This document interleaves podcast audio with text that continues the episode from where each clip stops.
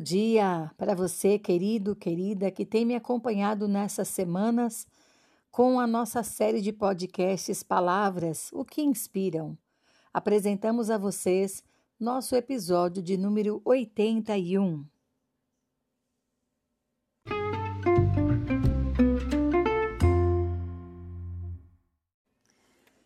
Nosso episódio de número 81 é sobre a palavra aviltamento. Aviltar, que dá origem à palavra de hoje, vem do latim viltare, que significa tornar vil, menosprezar. Alguns sinônimos de aviltamento são rebaixamento, depreciação, desonra, infâmia, humilhar, baixeza, indignidade, vileza, desvalorização. Aviltamento é o contrário de tornar algo nobre, engrandecer. O aviltamento descreve o ato de reduzir o valor de algo ou de alguém.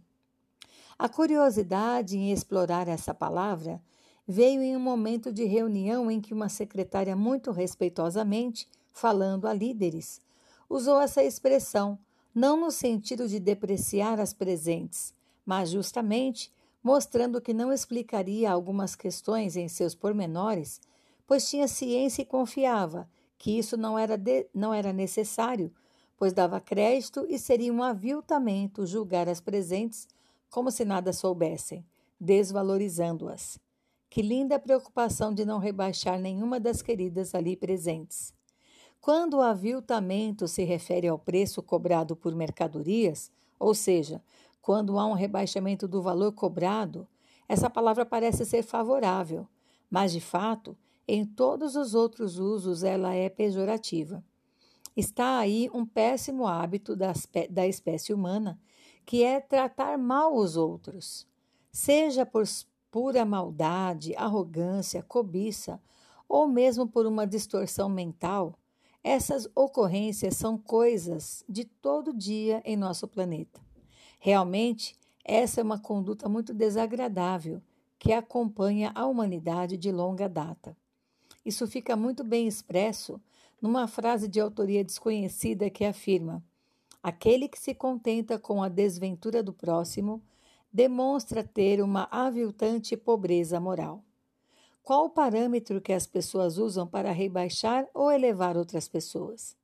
Faço essa pergunta porque, de fato, existem pessoas que por si só enveredam por caminhos que terminam com sua própria desvalorização. Começam bem sua jornada, se esforçam, mas a vaidade vai dando conta de mudar, vai dando outra forma na sua conduta e passam a viver como se os fins justificassem os meios. Mas existem também pessoas que são alvo de astutas manipulações ou interpretações incorretas que as depreciam, e que por meio de calúnia sofrem danos terríveis como infâmia ou passam a ser vistos como indignos. Nabote, na Bíblia, foi alvo dessas artimanhas. Ele viveu na época em que Acabe estava no trono e pagou caro por não ter concordado em vender uma parte de suas terras, onde tinha suas vinhas, para esse rei. Pagou muito caro, Muitas calúnias e difamações foram ditas e escritas com selo real, acusações sérias que o levaram ao julgamento e morte como alguém que não merecia crédito. Há o crime que algumas pessoas também cometem contra si mesmas, se desvalorizando para valorizar mais aos outros. Nem precisamos pensar muito para perceber os males que essa prática pode trazer na vida das pessoas.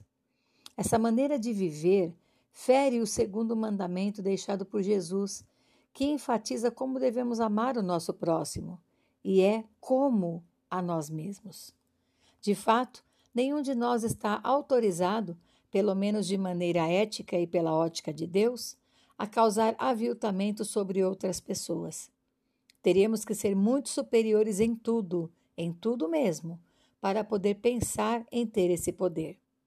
Aliás, Usando de sinceridade, só existiu uma pessoa que pisou aqui na terra que teria toda a autoridade para aviltar todas as outras. Com certeza você já sabe de quem estou falando.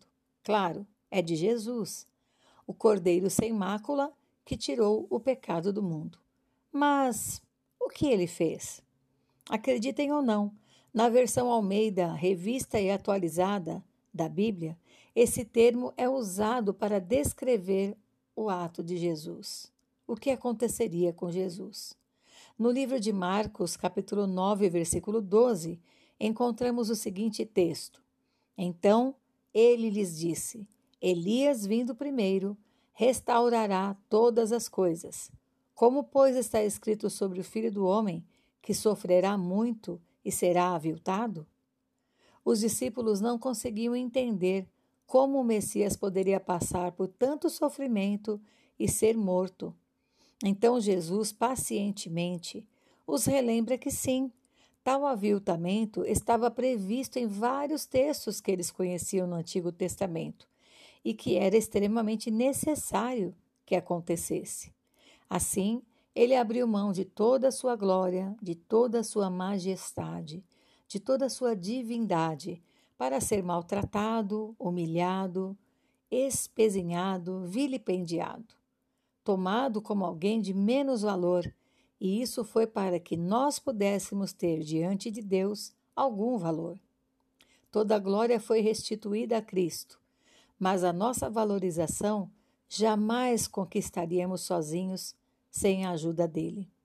Para nós, fica o exercício de trocar nossas lentes e tomarmos cuidado com nossas posições sobre as pessoas. Como disse acima, os próprios atos e escolhas elevam ou aviltam as pessoas. Não precisamos ser incluídos na grande fila dos que querem determinar se alguém vale ou não vale alguma coisa. Isso de verdade não pertence a nós. Vamos, porém, nos alegrar sobremaneira, porque se hoje nós temos algum valor, foi porque, por amor, um homem especial nos deu dignidade.